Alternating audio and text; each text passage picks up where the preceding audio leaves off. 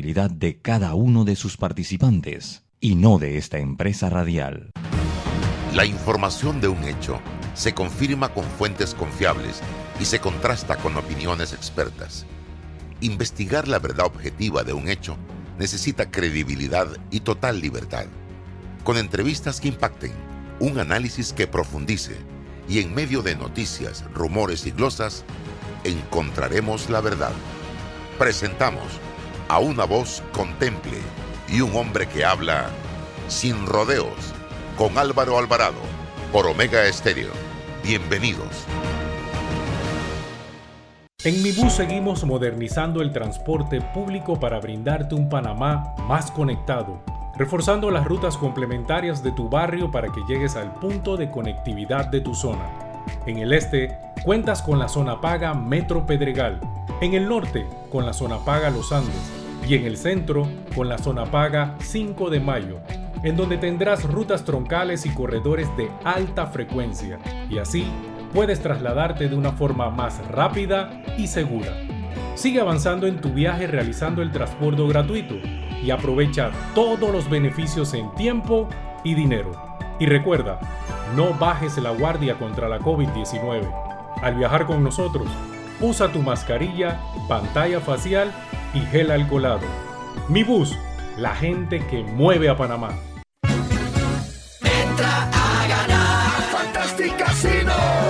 Esta semana. Entra a ganar Fantastic Casino con las mejores promociones y el mejor entretenimiento. De lunes a viernes, bonos por jugar, con más de 1750 por cliente a la semana. Sorteo de billetes en todos los Fantastic Casino los viernes. Y la tarima virtual de lunes a viernes está mejor que nunca. El Fantastic Rewind en pantalla lunes, Arcadio Molinar. Martes, El Rookie. Y el sábado, Manuel de Jesús Abrego. Y en vivo, para todos los Fantastic Casinos el viernes, Kenny y Kiara. Con el cubetazo 630 más ITBM, presentando tu tarjeta Cirsa Winner Club. ¿Qué esperas? Ven a Fantastic Casino y entra a ganar.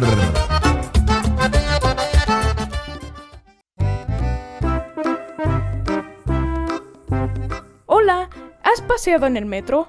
Es bien bonito pero es importante dejar salir antes de entrar al tren, circular siempre por la derecha, no botar ni un solo papel, no consumir alimentos y bebidas en la estación. La respuesta a tus necesidades la encuentras en la feria Caja de Soluciones de Caja de Ahorros. Ven y aprovecha las mejores promociones y tasas especiales en nuestras sucursales desde el 7 hasta el 16 de octubre. Para más información visita www.cajadeahorros.com.pa. Caja de Ahorros, el banco de la familia parameña. Para develar lo que es cierto, hace falta hablar sin rodeos con Álvaro Alvarado.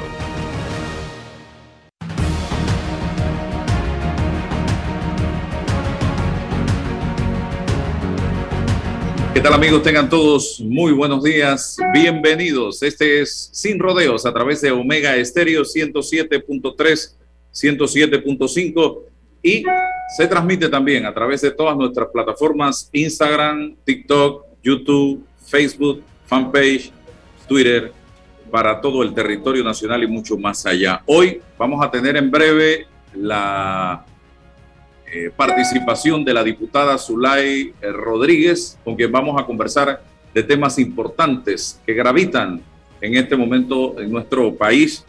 Pero antes de entrar con la diputada Zulay, unos breves comentarios. El colega, el amigo eh, César Relova está en una eh, diligencia judicial. Esperemos a ver si se conecta en el transcurso del programa. Pero sí quería tocar rápidamente un par de temas. Hacer primero una aclaración al señor Ricardo Martinelli, presidente del partido Realizando Metas y expresidente de la República, que hoy en su cuenta de Instagram, vamos a ver, eh, publica una fotografía eh, vamos a buscar aquí, aquí está, una fotografía donde aparece eh, Ronnie Vargas, el, señor periodista deportivo Santos, Eduardo Linyuen, Edwin Cabrera, mi persona Guido Rodríguez, y dice, ¿quién es ese? Guido, invitado por Odebrecht. Ahora empiezo a entender algunas cosas. Fue en el 2017 o antes, quién sabe, cuando era o iba a ser fiscal de cuentas.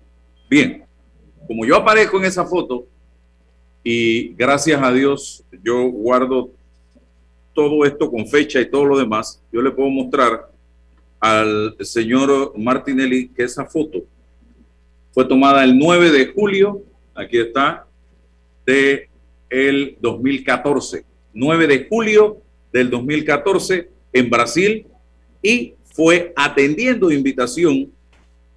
Allí estaba Fernando Correa, Eduardo Linyuen, Guido Rodríguez, Edwin Cabrera, ahí está mi persona, está también el señor Antonio Toño Fábrega y está el entonces gerente general de Cervecería Nacional en esa fotografía que fue tomada el 9 y el 8 de julio del 2014 en Brasil, atendiendo, repito, invitación de Cervecería Nacional y no de Odebrecht. Así que para que el señor Martinelli, que no le gustan los fake news, porque esta mañana estaba molesto porque le hicieron un fake news, le falsificaron aparentemente una noticia, no se deje llevar por impulsos. Así que queda claro. Lo segundo, pedir un llamado a la clase política a la sensatez. El país vive momentos donde hay demasiado malestar social. La gente está que por cualquier cosita explota. Entonces yo creo que los políticos deben tratar de buscar ser orientadores, bajar un poco dos rayitas, tres rayitas y dejar esas confrontaciones que no conducen a nada, porque detrás de cada político hay gente, hay seguidores, hay fanáticos, y esa gente en la calle puede ser peligrosa si no se controlan las emociones. Y el país lo que menos necesita en una situación como la que estamos viviendo, donde hay desempleo, donde la gente está a punto de perder casa, carro, donde la gente está a punto de perder el trabajo si es que tienen, donde no hay para matricular a sus hijos en, la escuela, en fin, una serie de situaciones que tienen a la gente muy alterada, los políticos deben, oye, sensatez, cordura, orientación, docencia, para tratar de ver cómo juntos, de la mano,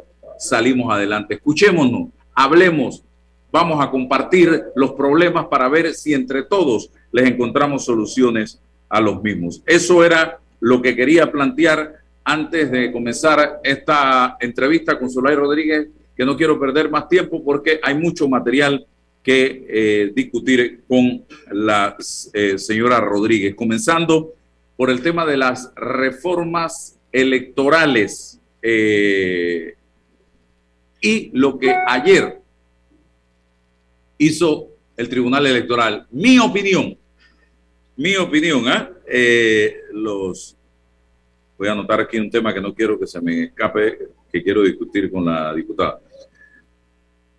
Cuando yo vi la primera imagen, los tres magistrados en el Tribunal Electoral y al lado el presidente de la Asamblea, digo, aquí no hay nada que hacer. Esto es simple y sencillamente una alianza entre el Tribunal Electoral y la Asamblea Nacional de la República de Panamá. Y efectivamente, vi a tres magistrados sumisos apoyando las reformas que se han planteado y esto va a ser viste de dos vueltas si diputados de la República con carácter y con criterio no se paran firme y el pueblo panameño no se une para frenar esto y que se aprueben unas verdaderas reformas transparentes que permitan que todos podamos participar en esa elección con equidad en el 2024. Diputada Zulay, ¿qué piensa usted de lo que ha pasado con estas reformas electorales desde su nacimiento hasta el día de hoy? Bienvenida. Eh, muchísimas gracias. Mira, yo tengo que hacer la aclaración que yo fui a la comisión de gobierno porque desde el principio eh, la bancada, yo sí te puedo hablar por mi bancada, en su mayoría no estaba de acuerdo con estas reformas electorales. Cuando tú hablas desde su nacimiento origen, yo quiero señalarte que el señor Vinicio Robinson y esa es la raíz de que parte todo el malestar que yo he sentido con este señor desde hace mucho tiempo, pero que esto fue el detonante, cuando él vino con el mamotreto este, lo trajo a la bancada, supuestamente con dos abogados de presidencia, y él dijo, esto es lo que hay que aprobar. Cuando nosotros, hay muchos diputados, unos son médicos, otros son ingenieros, otros son hay economistas, hay algunos pues que tienen otra profesión y no son abogados, yo sí lo agarré, comencé a leerlo y yo le decía, pero aquí esto es una camisa de fuerza, aquí nosotros estamos viendo que se está cercenando lo que es la libertad de expresión, aquí no se va a poder postear, aquí no se va a poder hablar, aquí estamos hablando de un subsidio electoral, y eh, habían muchas cosas, incluso donde yo veía que no había lo de la paridad de género que yo defendí desde el periodo pasado, y sobre todo eh, que los partidos en formación y los independientes no iban a poder postularse en las mismas condiciones que tienen mucha membresía de los partidos políticos y yo señalé que no había igualdad de condiciones. Posteriormente me fui nuevamente a la comisión de gobierno y ahí está el video, porque yo todo lo que yo hago lo publico en las redes sociales para que después las personas no digan que yo dije o no dije, ahí está todo exacto donde yo nuevamente critiqué y señalo, señor Vinicio, usted firmó esto, señor Vinicio, usted firmó esto, señor Vinicio, usted firmó esto. Y esto es incorrecto y comencé a explicar por qué yo no estaba de acuerdo. Eh, con respecto a lo que tú me acabas de decir, eh, de que está el doctor Cristiano Adame con los magistrados del Tribunal Electoral, yo ahí sí no concuerdo porque Cristiano ha tratado de llevar todo esto al mayor consenso posible. Para que eh, se, tengo entendido que se llegó a un acuerdo de 80, 85%, pero que hay temas que todavía eh, no, no, concuerdan o la, mm, población no está de acuerdo. Entre eso lo que sería el subsidio, lo que sería el residuo, lo que sería la doble votación, lo que sería el cociente, medio cociente, y pero, pero ahí tendríamos ahora que verlo nosotros cuando pase a segundo debate los 71 diputados y ver cómo cada diputado discute a favor o en contra o si quieren hacer nuevas modificaciones. Yo, por ejemplo, yo sí estoy metiendo nuevas modificaciones por ejemplo, lo que es la eliminación de la salvaguarda o excepción de que las mujeres no puedan participar en un 50% y que lo puedan hacer a través de la Secretaría de la Mujer. Con respecto al subsidio, yo te señalo que ahí la culpa fue en el gobierno pasado, porque antes tú te recuerdas que la gente votaba selectivamente y por figura.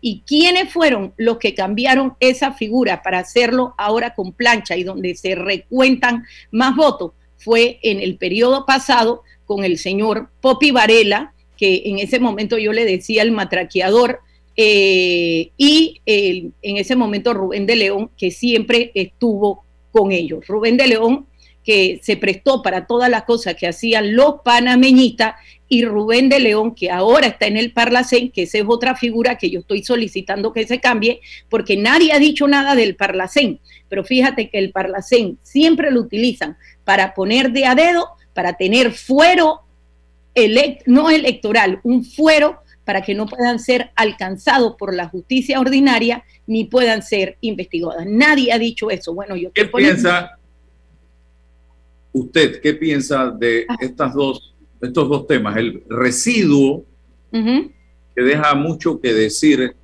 entre la sociedad panameña en este momento eh, el hecho de que la forma como se cuentan los votos para llegar al residuo y el tema del fuero penal electoral, eh, diputada Zulay. Ok, fuero penal electoral yo no estoy de acuerdo, pero todo el mundo habla de, la, de, los, de que se han acortado los términos para la prescripción electoral para que no puedan ser investigados, correcto, eso es cierto, pero nadie habla del Parlacén. Tú no te has dado cuenta que el Parlacén que una vez la llamaron la cueva de los ladrones, son donde ponen a las personas, sobre todo para que esas personas no puedan ser investigadas. Nadie ha dicho nada al respecto sobre esto.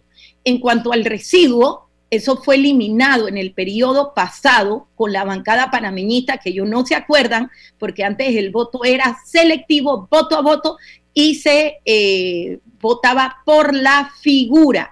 Sin embargo, la Corte Suprema de Justicia legalizó, legalizó el voto en plancha.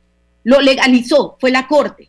Entonces tendríamos nosotros que meter una nueva reforma para que no sea declarado inconstitucional, donde ya hay un fallo de la Corte que señala que el voto en plancha, donde tú cuentas los votos de todos los diputados dos y tres veces, como están señalando, para poder cambiar esta figura. Eso fue determinado por la Corte. Pero, pero se, se, hay, hay, hay recomendaciones planteadas para tratar de reformular la, la, manera como se cuentan los votos sin tener que llegar a la Corte Suprema de Justicia. Y yo creo que eh, por ahí podemos encontrar una solución, pero no seguir en lo mismo que llevó a varios diputados, incluyendo al propio presidente de la Asamblea hoy día, a la Asamblea eh, con menos votos que otras personas. Bueno, yo considero, a mí me gustaría la figura por figura pública, selectivamente como se hacía antes. Si a mí no me gusta este diputado, yo no voto por este diputado. Habría que buscar la manera para no entrar en contradicción con el fallo de la Corte Suprema de Justicia para nosotros poder cambiar esta figura, pero ahí tendríamos que hablar con los técnicos y los abogados para no caer en una inconstitucionalidad. Yo estoy de acuerdo que sea por figura, yo sí estoy de acuerdo y que sea el electorado que escoja por quién quieren votar. Yo, porque ese es el derecho al sufragio y eso está dentro de nuestra constitución nacional. ¿Por qué? Porque muchas veces en estas figuras del medio consciente, del residuo, no son los más votados. Entonces, ¿por qué no se coge el que sale de primero, el que sigue de segundo, el que sigue de tercero, el que sigue de cuarto y que sea voto a voto? Yo sí estoy de acuerdo. Es más, eh, podríamos ver y hablar con los técnicos y los abogados para ver cómo se presenta, que sea voto a voto, para que los que tengan los votos verdaderos y sean los más votados, sean los escogidos por el pueblo panameño para que los represente. En eso estoy de acuerdo, pero recuerda que ahorita mismo ya esto va para el Pleno. Estamos hablando de 71 diputados. Aquí tendríamos que tener mayoría. Aquí tendríamos que hablar con la bancada independiente, con la bancada panameñita, con la bancada del CD, que yo creo que tampoco están muy de acuerdo con esto porque muchos de ellos ni siquiera fueron a primaria.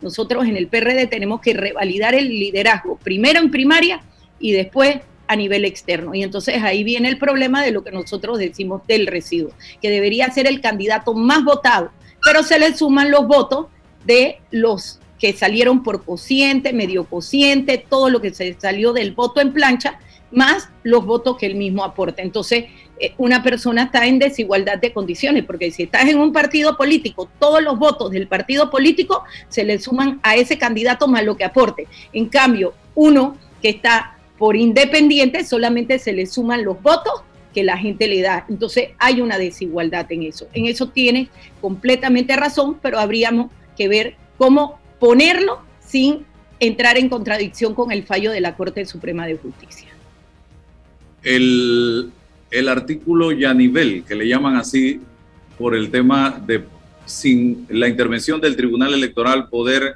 realizar eh, una convención extraordinaria para hacer cambio de junta directiva. ¿Qué piensa usted de eso, diputado Zulay? ¿Apoya usted esto?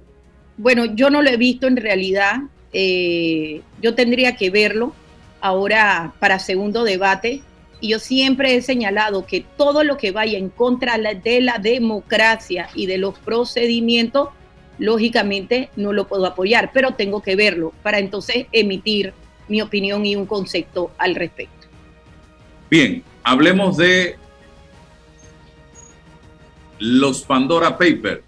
¿Qué mm. piensa Rodríguez de esto y la forma como ha sido abordado el tema primero los Panama Papers, donde estaba el señor Ramón Fonseca Mora y el señor Mossack. Hoy, los Pandora Papers con el bufete de abogados Alcogal. ¿Qué piensa usted de esto? Bueno, mira, al señor Fonseca Mora, yo porque yo estoy viendo que es algo parecido, a él lo crucificaron. Vi recientemente un tuit y retuiteé a Rosendo Rivera donde decía que Fonseca Mora eh, hacía las cosas de una manera irregular, pero que Alcogal sí lo estaba haciendo de una manera técnica. si tú lo haces de una forma o el otro lo hace de otra forma, debes darle igual tratamiento. Lo que yo no estoy de acuerdo es que ya manchen la imagen del país. Eh, si hay 200 abogados que no han pagado los impuestos o que no han hecho el due diligence, como nosotros le decimos, yo siento que deben ser investigados, pero el país no tiene que pagar por eso. Si hay 200 abogados que han evadido fiscalmente los pagos de estas personas, también deben ser investigados. Entonces tú no puedes decir que para este sí, que para Mossack y Fonseca, que lo crucificaron, y me siento que es algo parecido, y los otros abogados no. Lo que sí estoy en desacuerdo es que manchen la imagen del país. Nosotros hemos aprobado, mira, yo no sé cuántos tratados, cuántos convenios, siguiéndole todo al GAFI, y al final siempre recaemos en lo mismo, en las mismas listas negras, en las mismas listas grises, pero también la culpa lo tienen los funcionarios nuestros, porque cuando van allá afuera no defienden al país. Entonces pasó en el periodo pasado, eh, había una señora Dagmar Romero que estaba bajo la administración de Varela, estuvo trabajando creo que hasta hace un mes con el señor Héctor Alexander, y cuando tú ibas a ver qué hacía Dagmar Romero, no hacía absolutamente nada, pero hasta hace poquito dejó de trabajar en el MEC. Mira la canciller Mónica, perdón, ¿cómo es? Erika Moinés. Yo no estoy de acuerdo con la gestión que ella está realizando en lo que es el tema de los migrantes, en el tema de, las concesiones que ha hecho con Colombia, la cantidad de migrantes que han traído aquí, las migrantes que las violan a diario, pero estamos hablando en grupo, que los matan, que los asesinan, que los estafan, que los roban con la comida, que es un negociado, 20.5 millones, y que cuando nosotros hicimos la visita en la Comisión de la Mujer no tenían comida no se les, no se les daba absolutamente nada, que ellos tienen que comprarlo, que el transporte de Darien a Hualaca se lo dan directamente a los transportistas, que se lo dan a los transportistas, pero no lo registran en el fisco panameño, que estamos hablando de evasión. O sea, todo ha sido, hicieron negociado con los crisoles de raza y ahora están haciendo negociado con la miseria de los migrantes. Entonces, todo esto el país tiene que analizarlo. Entonces también tenemos que tener funcionarios que vayan y den la cara y defiendan a Panamá. Mira, recientemente yo vi una entrevista en Fox News de la canciller Erika Moiné, que Ted Cruz la citó y dice que cuando ella iba allá, y eso lo dijo ante la Organización de los Estados Americanos, ella dice, ay, nadie me atiende, ay, no me contestan la llamada. Entonces, ¿qué clase de persona tenemos que estar defendiendo al país si ella misma está diciendo que no la atienden, que no, no le contestan las llamadas, que ella no puede? Entonces, ¿qué fuiste a hacer allá? Esa es la gran interrogante. Entonces, lo que están haciendo mal, investiguenlo. Pero los funcionarios que tienen el deber, el deber de defender la imagen de Panamá, no lo están haciendo. Panamá también puede tomar medidas de retaliación con lo que es el canal de Panamá y tampoco lo hace. Ahí está Francia, le siguen dando proyectos, le siguen dando negocios, que son uno de los más acérrimos enemigos de, lo que, de los panameños y que nos pongan en listas grises y nos pongan en listas negras, pero le seguimos dando negocios. Y eso no es correcto, Álvaro. Utilizar estas sociedades anónimas para ocultar dinero o para evitar el pago de impuestos en sus países. Eh, es lo que se cuestiona por parte de mm, el Consorcio Internacional de Periodistas en estas publicaciones que han hecho, eh, licenciada Zulay. Panamá, ¿cómo debe manejar este tema? Mira, el problema con Panamá, yo una vez mandé a pedir cuántos eh, tratados y convenios Panamá había firmado en base a la investigación de los que no estaban tributando en sus países y que no se estaba haciendo el due diligence correspondiente para poder verificar si pagaban impuestos allí, pagaban impuestos. ¿Tú sabes cuánto? Habían más de cincuenta y pico tratados y convenios.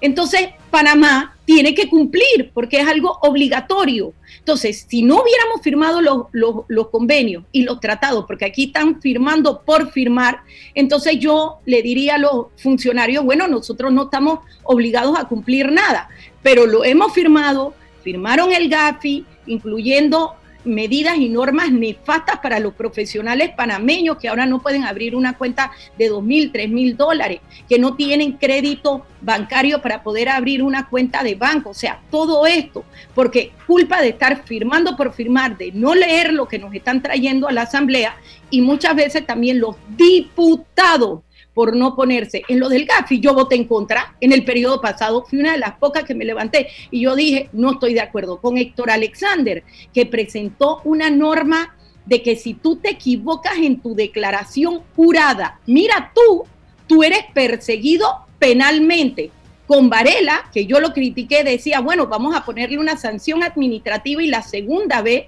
entonces le abrimos una investigación penal. Acá no, acá te eliminaron la sanción administrativa, acá te eliminaron que tú pudieras eh, hacer una rectificación porque tú, dependes de tu contador y si tu contador que es humano se equivoca porque ellos dicen que en la DGI tienen un procedimiento, que en el MEP tienen otro procedimiento y que depende de cada funcionario cómo interpreta ese procedimiento se pueden equivocar. Entonces esos son los errores que están cometiendo. Entonces no hay funcionarios que defiendan la imagen de Panamá fuera, no la hay. Te lo estoy diciendo Álvaro, no lo hay porque Erika Moiné no lo está haciendo están aplicando distintos procedimientos de acuerdo a lo que el funcionario en la práctica piensa y eso está perjudicando a los panameños. Y tercero, todas estas sociedades que dice que son más de 200 abogados que no pagaron impuestos, que no le representan un solo centavo al país, yo siento que el Ministerio Público lo tiene que investigar para que nosotros limpiemos la cara ante la comunidad internacional. Y cuatro, tenemos que tomar ya medidas de retaliación. También, si tú le haces esto a Panamá, nosotros también tenemos que tomar las medidas correspondientes para que no estén jugando con la imagen del país. Pero lastimosamente no se eh, les da miedo, no lo quieren hacer. Yo tengo un proyecto en segundo debate que hablo que el Ejecutivo está obligado, que si Panamá lo ofenden, que si Panamá toman este tipo de medidas, que si Panamá, bueno, vamos a poner las retaliaciones correspondientes a los seis meses a través también del canal de Panamá. Pero ahí está durmiendo su sueño tierno, segundo debate en la Asamblea Legislativa. En el caso Panamá Paper, hasta allanamientos se registraron a las oficinas de Mozart Fonseca, eh, adicional a todas las publicaciones que salieron durante varias semanas en relación con este tema. Y, Hoy nos enteramos a cuentagotas del tema y por los medios internacionales que tienen al Cogal en la portada, el país, BBC Mundo, el Washington Post, eh, eh, todos estos medios de comunicación internacionalmente están presentando la información ¿Qué cree usted? ¿Por qué cree usted que está pasando esto? Porque Mossack y Fonseca eh, no lo defendieron y para mí es parecido la misma situación, pero Alcogal, y tú sabes cómo es aquí en Panamá, debe ser que está muy bien conectado. Y cuando tú estás muy bien conectado en la geosfera de arriba, nada te pasa.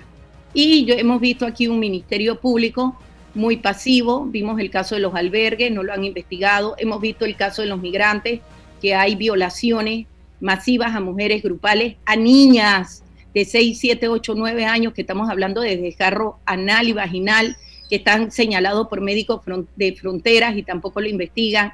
Hemos visto grandes negociados que tampoco han querido investigar y yo por eso siempre dije, no confío en Javier Caraballo. No tenemos procurador, eh, licenciado Zulay, en, propiedad, tenemos un procurador encargado. porque él está interino. ¿Por qué, no, ¿Por qué cree usted que no se nombra un procurador? Bueno, porque mientras él esté interino, él sentirá que su puesto está en riesgo y no se atreve a tomar las determinaciones que debe tomar. Eso es todo. Así es. Tristemente, mientras tú no tengas carrera administrativa y tú dependas de la buena voluntad de tu jefe superior, tú no te atreves a actuar en propiedad. Porque yo como diputada me atrevo a hablar? porque yo fui elegida por el pueblo panameño y como fui elegida por el pueblo panameño, que son los que eh, me legitimizaron para estar en la Asamblea Legislativa, yo me atrevo a denunciar lo bueno, lo malo y lo feo. Diputada, usted aspira a ocupar la presidencia del Partido Revolucionario Democrático. Explíqueme, ¿qué la está motivando a tomar una decisión como esta y a enfrentarse a un poderoso como lo es, a un todopoderoso en política como lo es el señor Benicio Robinson en estos momentos? Bueno, Vinicio Robinson es una persona que se maneja muy bien en el Ejecutivo, muy bien. E, es más, incluso sus allegados eh, yo no sé si en burla o como amenaza dicen que él se reúne todos los lunes con el presidente y que ya hasta la nariz le dolía porque dice que cada vez que se reunía le tenían que hacer hisopado. Imagínate hasta qué punto. Vinicio Robinson tiene su mano negra en lo que es la Comisión de Presupuestos, donde lleva muchos años, donde él se maneja directamente no solamente con los ministros, sino también con varios empresarios y donde él es el que ejecuta los traspasos de estas partidas millonarias. Vinicio Robinson tiene varios ministerios de personas claves y fichas, no los ha puesto de frente, me imagino, para que no estén en la palestra pública, pero sí los tiene como subdirectores. Tiene prácticamente todos los ministerios del país. Y Vinicio Robinson manda dentro del partido. Y ahora él pues quiere tomarse el frente femenino con la muchacha que siempre le ha llevado la agenda, la maleta, eh, que es la subdirectora Arelis González, y bueno, como es como el Frente Femenino, yo he sido institucional y no he permitido que haya ni la línea de Pedro ni la línea de Vinicio, sino siempre luchando por las mujeres para que el subsidio electoral no se lo roben. Porque incluso cuando yo tuve en el periodo pasado, se llevaron, trataron de llevar 9 mil dólares a través de lo que era la firma de la vicepresidenta eh, de, que está ahora, Ahora lo que ha hecho Vinicio Robinson, y tengo que hacer esta denuncia, es que eh, a través de la vicepresidenta Benilda Saltana y la doctora Eira Ruiz, para que sepan, han convocado un CDN. CDN es de las 26 presidentas. Convocaron dos CDN donde ellas no tuvieron el quórum necesario y se han ido casa por casa de las presidentas, uno ofreciéndoles dinero, que eso es totalmente ilícito y totalmente ilegal. Dos, amenazándolas con su trabajo, de que si no le firman la resolución para que me lleven al Tribunal de Honor y me sancionen, yo me imagino que ellos lo que quieren es mi expulsión del partido, pues entonces el empleo de ellas corre riesgo. No han podido hacerlo, incluso me hablaron de que se hospedaron en el Hotel Soloy.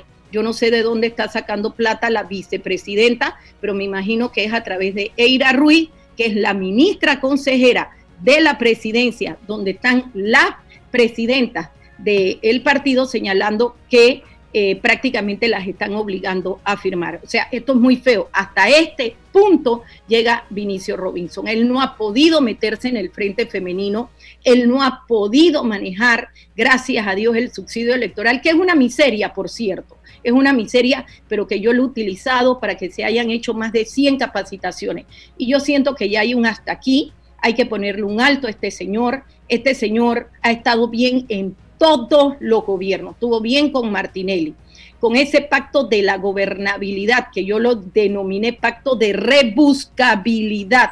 Yo quiero recordarle a la membresía que en aquel momento habían pactado que iban a darle tres ministerios al PRD, que iban a darle más de 5 mil empleos y al final quedó simplemente que Vinicio negoció para él como hace él siempre y bueno, ahora con Laurentino Nito Cortizo que le va muy bien. Entonces, él necesita ser presidente del partido, ojo, porque él no quiere, dice que correr para diputado, sino que va a poner a su hijo Vinicio Robinson Jr. o Vinicio Robinson González, como si esto fuera una herencia o una monarquía que designa al hijo para que sea diputado y él se queda como presidente del partido porque él piensa que si el PRD pierde, él ya continúa con el poder de negociación a través de esta presidencia. Y realmente yo y muchos copartidarios y copartidarias estamos cansados que utilice el partido como si fuera su finca privada para obtener beneficios estatales como ha hecho en todos los gobiernos.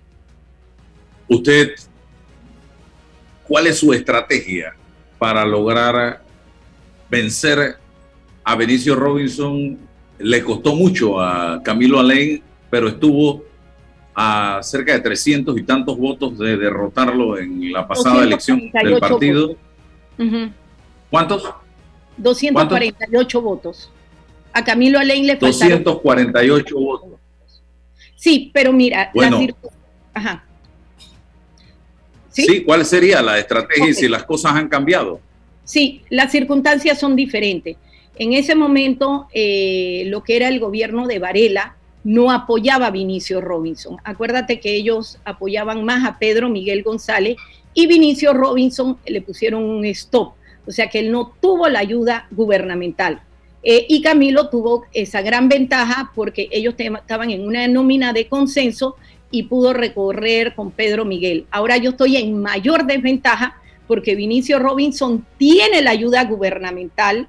Tú has visto al presidente de la República allá con Vinicio entregándoles órdenes de proceder, le han dado más de 600 millones en la Comisión de Presupuesto para obras que nadie ha visto en Bocas del Toro y realmente mis circunstancias son mucho más duras porque yo me estoy enfrentando al mismo establishment del gobierno. Imagínate que me estoy enfrentando al establishment del gobierno que la doctora Eira Ruiz, que es ministra consejera, se ha dedicado a llamar a cada una de las presidentas que no ha logrado el quórum porque las presidentas no han querido prestarse para esto, para hacer una resolución porque ellos quieren ayudar a la que es la candidata de Vinicio Robinson, que es la señora Arelis González, y que incluso su madre es directora regional en el MIDES de Chiriquí, que es la señora Dioselina Gaitán. Y se han reunido todas para buscar esta resolución que las mismas presidentas llorando me han llamado, diciendo las amenazas,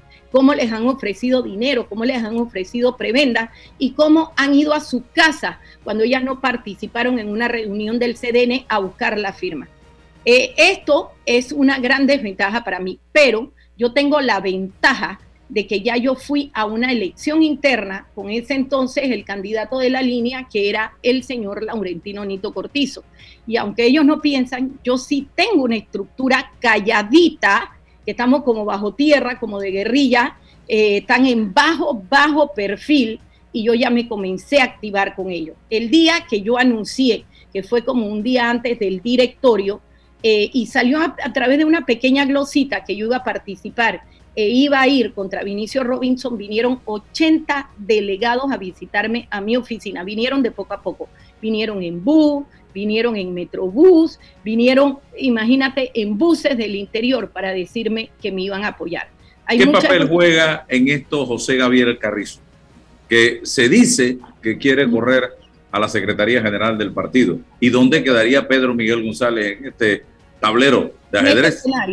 Bueno, eh, José Gabriel Carrizo tengo entendido que va a correr para la Secretaría del Partido Revolucionario Democrático. Tengo entendido. Hay que esperar las postulaciones que también tengo entendido que van a ser en diciembre, aunque dijeron que se van a correr para el mes de enero. Si se corre para el mes de enero, no sé cómo vamos a hacer con el calendario el día 15 de mayo.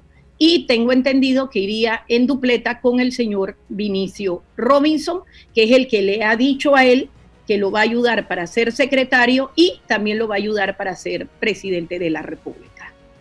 ¿Usted ve eso como una posibilidad contundente? ¿Esa promesa? Eh, tú sabes que Vinicio es de lo que te, eh, te promete y te tira el cuchillo por detrás. Mira, mira lo que va a pasar, mira lo que va a pasar. Y te estoy hablando a futuro. Si el PRD pierde, Vinicio le va a decir a Gaby, tienes que renunciar. Y él no va a renunciar, porque hay una regla en el estatuto que establece que cuando uno pierde el gobierno, todos tienen que renunciar. Que fue lo que pasó con Navarro y varios del CEN, que renunció Leandro Ávila, renunció Juan Carlos Navarro, renunció eh, Juan Felipe Pití, y bueno, hay. ¿Quién no renunció al CEN y no respetó esa regla en el periodo pasado? Vinicio Robinson y se quedó como presidente del partido. Y adivina qué hizo. Después buscaron un secretario interino para rellenar esos puestos, pero el que siempre mandó con la chequera y sigue mandando, y quien negoció con Varela y siguió negociando con esos acuerdos de recámara, Vinicio Robinson. Entonces, ¿qué le va a hacer Vinicio Robinson a Gaby? Le va a decir, Gaby, no hay problema, tú vas a ser secretario, tienen toda la ayuda gubernamental, tienen todos los millones de dólares para hacernos competencia a los que estamos esquineados en este momento, a los que estamos muy bravos de cómo se está manejando todo lo que es la situación del país y principalmente porque el que manda aquí parece que es Vinicio Robinson, pareciera que fuera el presidente de la República. Y sabes lo que van a hacer cuando si pierden, porque ellos señalan que van a repetir porque tienen el 33%, tú sabes las estrategias de, de, de todo esto. Y si perdemos, Vinicio le va a decir a Gaby, bueno, tienes que renunciar. ¿Y quién se va a quedar en el partido en el 2024? Vinicio Robinson, para negociar con el próximo gobierno y, hacer, y seguir haciéndolo como ha hecho en todos los gobiernos. Esa es la estrategia de Vinicio. ¿Pedro correrá? ¿Pedro Miguel? Pedro Miguel, tengo entendido que le ha dicho a muchas personas, yo no he conversado con Pedro, eh, pero les ha dicho que si Gaby corre, él corre. ¿Usted ve a Gabriel Carrizo ganando la elección del 2024? ¿Cómo están las cosas hoy día? ¿Tú has visto las encuestas, Álvaro? ¿Tú conoces las encuestas? ¿Tú las has visto? Hable. Las encuestas no nos dan de ganadores a nosotros el PRD. Estamos en un 10-12% de aceptación. Estoy hablando en general. Estamos perdiendo 50% de diputados, 50% de representantes y 50% de alcaldes. Y si estamos perdiendo esto, posiblemente perdamos el Ejecutivo. Usted, usted se ve corriendo para candidata presidencial por el PRD en el 2024.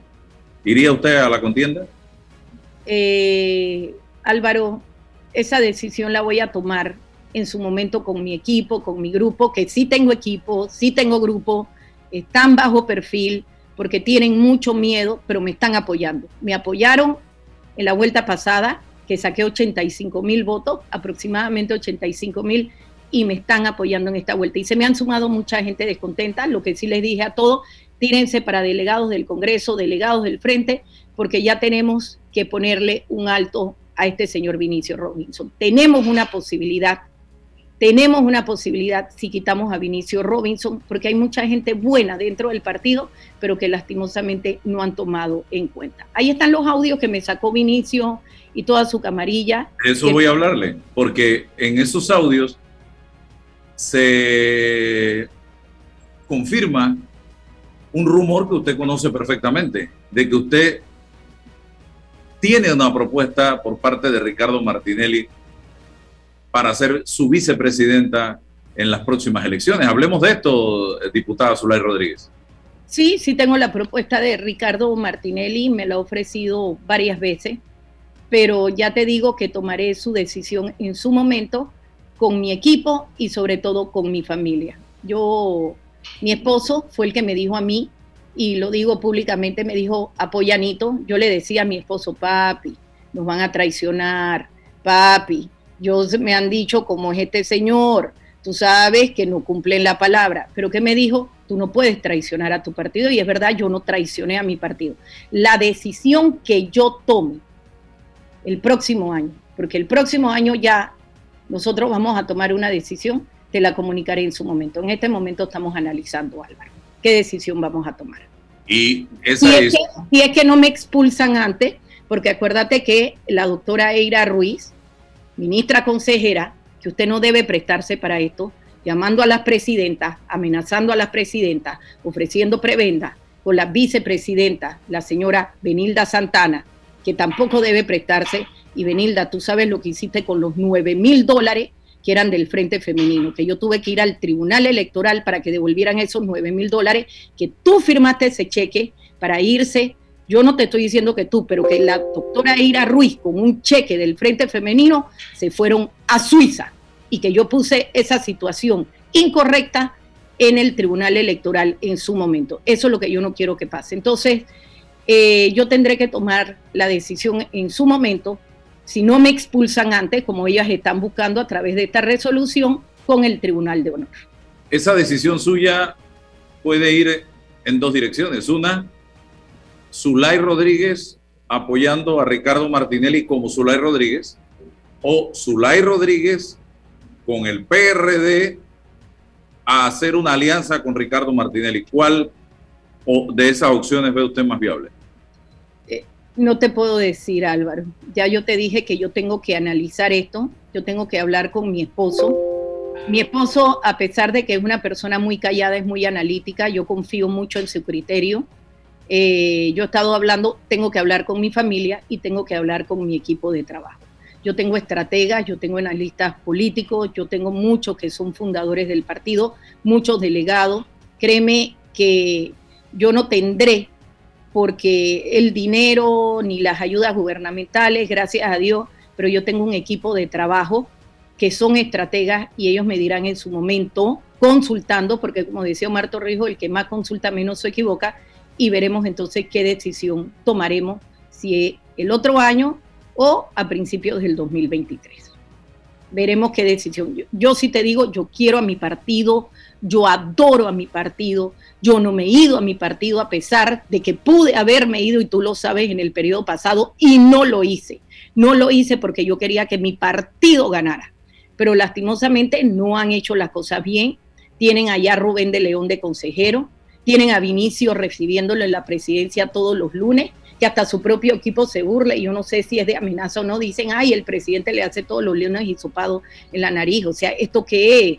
Entonces, eh, yo siento tan rodeado de aduladores, no quieren escuchar, no quieren hacerlo, y bueno, tendremos que tomar una decisión ya me obligaron a tomar esta decisión, ya mi equipo de trabajo incluso me dijeron, hay que enfrentarse, esta decisión fue estudiada porque hay que ponerle un alto a Vinicio Robinson. Si Vinicio Robinson deja de ser presidente del PRD, yo pienso que podemos tener una posibilidad, pero mientras ese señor siga ahí, el PRD se sigue hundiendo. Si la expulsan del PRD, ¿cuál sería su opción política? Bueno, yo voy a tratar de que no me expulsen, porque yo voy a pelear esto ante el Tribunal Electoral y voy a ir a la Corte Suprema de Justicia y voy a señalar que han buscado firmas de, personas que no están habilitadas para ser presidentas, están donde pusieron a una familiar de una presidenta a firmarle, que ella no quiso firmarle y le pusieron a la familia, a la familiar que han buscado presidentas que no participaron en la reunión, que no tuvieron el quórum correspondiente, que han violado el debido proceso y que están utilizando bienes estatales como esto de pagar el Hotel Solo y de dónde sacan la plata para poder expulsar a Zulay Rodríguez Lu, que lo está haciendo la doctora Eira Ruiz con la señora Dioselina Gaitán, que es la directora regional del MIDES, ahí en Chiriquí, y es la mamá de la joven Arelis González, que es la que quiere poner en el Frente Femenino para controlar todas las estructuras políticas el señor Vinicio Robinson y la vicepresidenta Benilda Santana, que nunca, nunca hizo nada dentro del Frente Femenino y lo que hizo fue agarrar un cheque de 9 mil dólares para que la doctora Eira Ruiz se fuera a Suiza con dinero que era del Frente. Esos audios, ¿cómo los obtuvieron? ¿Fue por teléfono? ¿Fue una, una conversación? Uno. Y dos, y, lo, segundo sería, eh, le circularon un video donde usted estaba bailando alegremente con Benicio eh, y ahora lo cuestiona. No, ese video es viejo, ese video es viejísimo. Eh, y por supuesto él se me acercó y bailamos y todo, pero eso no quiere decir que yo sea amiga de Vinicio Robinson. Yo quiero decirle que en estos dos años y algo, yo prácticamente yo no le hablo a Vinicio Robinson, él no va al pleno, él no va al pleno. Eh, él últimamente en la comisión de presupuesto tampoco está yendo, él tiene una oficinita aparte donde él se reúne con todos los que son los representantes y estructuras del partido. Yo me imagino que a negociar, que eso es lo que se le ha pasado haciendo en estos más de 35 años, nunca se ha parado en el Pleno a defender a los trabajadores, a los humildes empresarios, a la clase media, a la clase profesional, y realmente hay que ver y hay que buscar, me gustaría que buscara ese artículo que me dijeron, me dijeron, que se publicó en la revista Ford, donde dice que tiene una de las fortunas más grandes de Panamá, 110, 150 millones, no, no, estoy segura, pero sería importante que tú lo buscaras. Y, y como en 35 años, con ese sueldo de diputado, con un sueldo que no es malo, pero que te quitan el 33% de impuestos, a ti nunca te va a alcanzar para tener una fortuna de esa naturaleza. ¿Fue pinchazo o fue conversación? ¿Cómo fue eso, lo de la llamada? Pinchazo, fue pinchazo. ¿Usted hablaba por teléfono con una persona? Yo estaba hablando por teléfono con mi asistente, yo me doy cuenta porque, y es mi asistente de toda la vida, yo sé que él jamás me va a traicionar, y en una de esas yo estaba yendo al Parque Omar, porque yo estoy entrenando duro, y tú puedes escuchar el ruido de la sirena y cuando ese ruido de la sirena fue porque un señor se murió de un ataque cardíaco en ese momento. Y yo me acuerdo que yo estaba hablando por varios, varios minutos, pero lo hicimos de la forma regular, no lo hicimos por WhatsApp. Tú sabes que dicen que por WhatsApp es un poco más seguro. de repente mi propio asistente, porque fui yo la que lo llamé, me dice, ay, Zulay, mira por cómo estamos, eh, estamos hablando de la manera regular.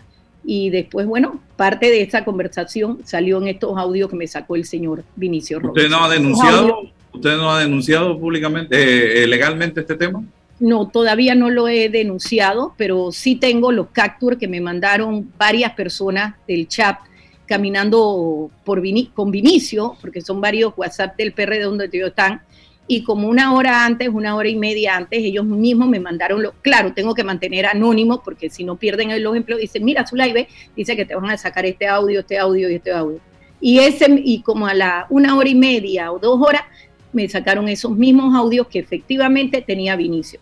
Y solamente el Consejo de Seguridad es el que puede pinchar y grabar solamente el Consejo de Seguridad te pueden, porque ya nos dimos cuenta con un experto y un perito, porque estábamos analizándolo, que fueron más de seis cortes de varias conversaciones que me tuvieron. Y solamente el gobierno que tiene esa tecnología, que es sumamente cara, estamos hablando de una tecnología millonaria, puede hacer este tipo de grabaciones.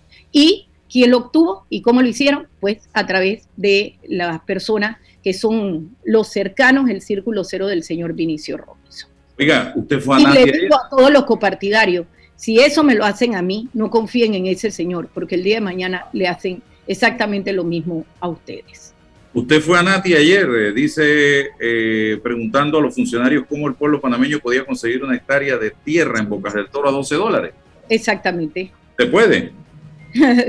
pues claro que no, no se puede. Incluso tuve un, vamos a decir, un pequeño intercambio de palabras porque hay un funcionario de la NATI que es un abogado que me tenía el celular así y me estaba grabando. Entonces mi asistente le dijo, ¿tú por qué estás grabando a la diputada? Tenía, enséñame el celular, me estaban grabando. Y yo le digo, yo estoy en el pasillo de la NATI. Yo no estoy aquí adentro de la Nati, yo no estoy filmando documentos. Y me dicen, no, que el pasillo es de la Nati. yo, no, no, no, no. Adentro del establecimiento de la Nati, el pasillo es afuera y lo podemos utilizar todos los ciudadanos. Entonces me tuvieron y fui y pregunté y me dijeron que eso se demora muchos años. Eso hay personas que se demoran en trámites 3, 4, 5, 6, hasta 10 años para poder eso tienes que hacer planos, corrección, ver si hay traslape, tienes que hacer notificaciones, buscar las firmas de los eh, colindantes. Pero claro, acá los colindantes eran Vinicio Robinson, que él mismo se firmó. Y mira, lo peor de todo, porque esto yo lo considero un delito penal. Si fueran tierras del Estado, pero no pertenecieran a una entidad del Estado, Esta, eran de un, del MIDA, del Ministerio de Desarrollo Agropecuario, y le pasaste una eh, o sea, algo del MIDA se lo pasaste a una persona natural como Vinicio Robinson y que posteriormente pues vimos que lo puso en la fundación de él, Benro, eh, donde también aparece la clase, eh, perdón, la, casa de Boquete que le dieron a través de la sociedad de Bagatrán. Pero tengo entendido que hay varios medios periodísticos que prontamente van a sacar esta investigación y otras investigaciones de dónde ha salido la fortuna del señor Vinicio Robinson. Pero eso no lo puedo adelantar. Incluso a mí me gustaría que tuvieras mi programa Tras la Verdad. Hay una denuncia que hizo el señor Manuel Salazar, ex administrador del Rotcarú, que trató de hacer las cosas bien pero el que era el presidente del patronato del Estadio Rotcarú, que se llama Max Estrada, Max Estrada siempre ha sido el relacionista público de Vinicio, comenzó a hacerle la vida imposible al señor Manuel Salazar, fundador de nuestro partido, que tiene la idoneidad, que tiene la experiencia para poder administrar el Rotcarú. Y él me contó que cuando él comenzó a cuestionar por qué ponían una pared que podía salir en 7 mil o hasta 14 mil dólares, venían y lo ponían en sobrecostos de 60 mil dólares que los palcos querían impermeabilizarlo, pero esos palcos eh, estaban, no, lo, no lo habían licitado, no los habían vendido porque estaban esperando dárselo a la compañía para ver cuál era de Riga Service, Riga Service, perdón, de Riga Service, que incluso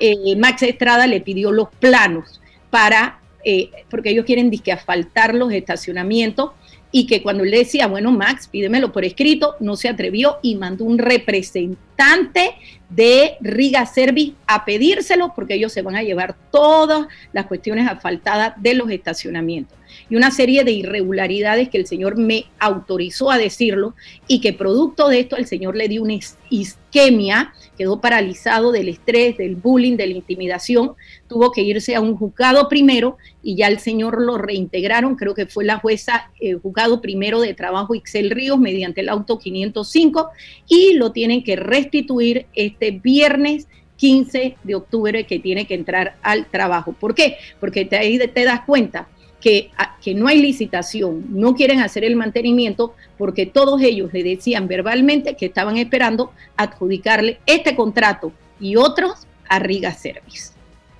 Bueno, se nos acabó el tiempo, diputada. Primera eh, participación en el programa, que no sea la última, seguiremos en contacto. Que tenga un excelente día. Muchísimas gracias Álvaro y gracias por darme la oportunidad en tu tan escuchado programa. Bendiciones a todos. Hasta luego. Bien, vamos a la pausa, regresamos. Haz tu vida más fácil con De Una, de Caja de Ahorros. La nueva facilidad para enviar y recibir dinero de celular a celular a uno o varios usuarios. Crea colectas para compartir gastos de cumpleaños, viajes, bautizos o cualquier actividad que estés organizando con amigos o familiares. Descarga ya el app Banca Móvil y actívate de una. Caja de Ahorros, el banco de la familia parameña. En Panama Ports apoyamos a Su Majestad el Béisbol Nacional, porque en Panama Ports estamos unidos con el béisbol. ¿Sabías que el yacimiento de cobre Panamá es un pórfido de cobre? Esto significa que el cobre está acompañado de otros minerales, que en nuestro caso, oro, plata y molibdeno en menores cantidades. Cobre Panamá Estamos transformando vidas. Entra a Fantastic Casino que tiene para ti los económicos.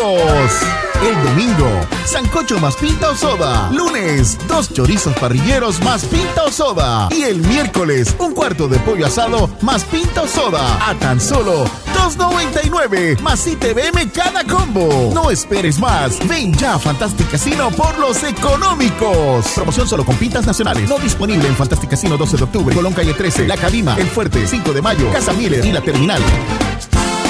En Mi Bus seguimos modernizando el transporte público para brindarte un Panamá más conectado, reforzando las rutas complementarias de tu barrio para que llegues al punto de conectividad de tu zona. En el este, cuentas con la zona paga Metro Pedregal, en el norte, con la zona paga Los Andes, y en el centro, con la zona paga 5 de Mayo, en donde tendrás rutas troncales y corredores de alta frecuencia, y así puedes trasladarte de una forma más rápida y segura.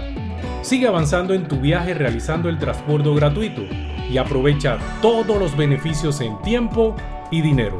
Y recuerda, no bajes la guardia contra la COVID-19. Al viajar con nosotros, usa tu mascarilla, pantalla facial y gel alcoholado. Mi bus, la gente que mueve a Panamá. Déjate llevar por la frescura del pollo melo panameño como tú. Déjate llevar por la frescura del pollo melo. Variedad y calidad. Melo. Frescura de altos estándares. la calidad es una promesa. Para llevarte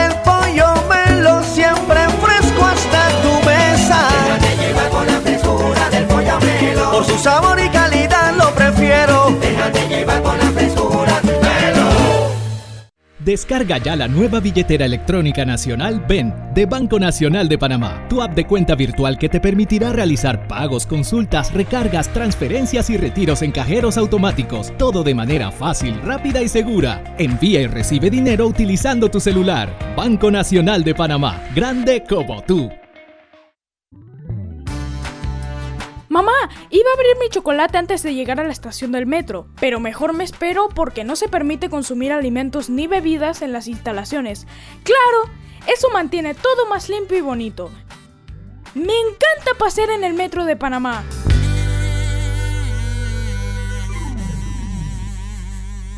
Bueno, me voy a comer con una estrella. Mm. Espérate, ¿y tu esposa sabe? Claro, ella sabe que la estrella del sabor es American Star. Y por eso en la casa comemos delicioso. American Star, el tasajo, jamón, chorizos y embutidos más suaves, económicos y con el sabor que le gusta a todos. ¡Oh! ¿Me invitas a conocer esa estrella? Busca la estrella roja y azul American Star, la estrella de tu cocina. Hay un delito que va en aumento, que se aprovecha de la buena fe de los ciudadanos. Yo estoy aquí construido, aquí en mi carro solamente suyo mi persona.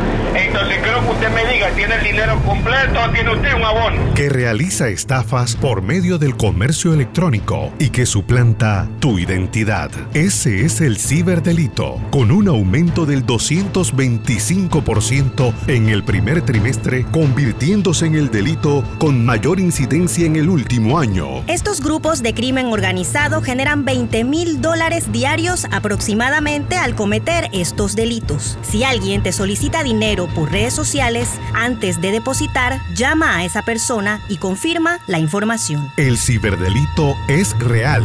Denúncialo al 507-2988 o al 104. Un mensaje de la Policía Nacional, el Ministerio Público y esta emisora. Hola amigos, hoy les contaremos en cuatro sencillos pasos cómo lograr sus metas ahorrando. Paso 1. Determina la cifra que puedes ahorrar y lleva un control de tus gastos. Paso 2. Plantéate una meta. Paso 3. Abre una cuenta de ahorros en caja de ahorros que tiene para niños, jóvenes y adultos. Paso 4. No te lo gastes todo y ahorra para el futuro, porque con esfuerzo puedes lograr todo lo que te propongas. Caja de ahorros, el banco de la familia parameña. En Panama Ports vivimos la pasión por el béisbol, apoyando al deporte nacional. Panama Ports, unidos con el béisbol nacional. Está escuchando El Temple de una voz que habla sin rodeos con Álvaro Alvarado.